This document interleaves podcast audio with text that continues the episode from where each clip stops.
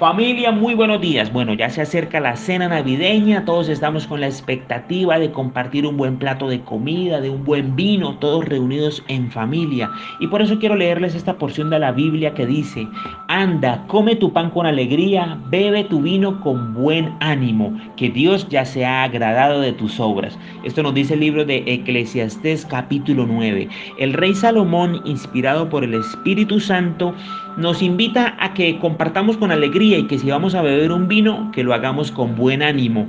Pero también nos dice en el libro de Proverbios capítulo 20 que el vino es provocador y la bebida fuerte alborotadora y cualquiera que con ello se embriaga no es sabio. ¿Qué podemos ver acá?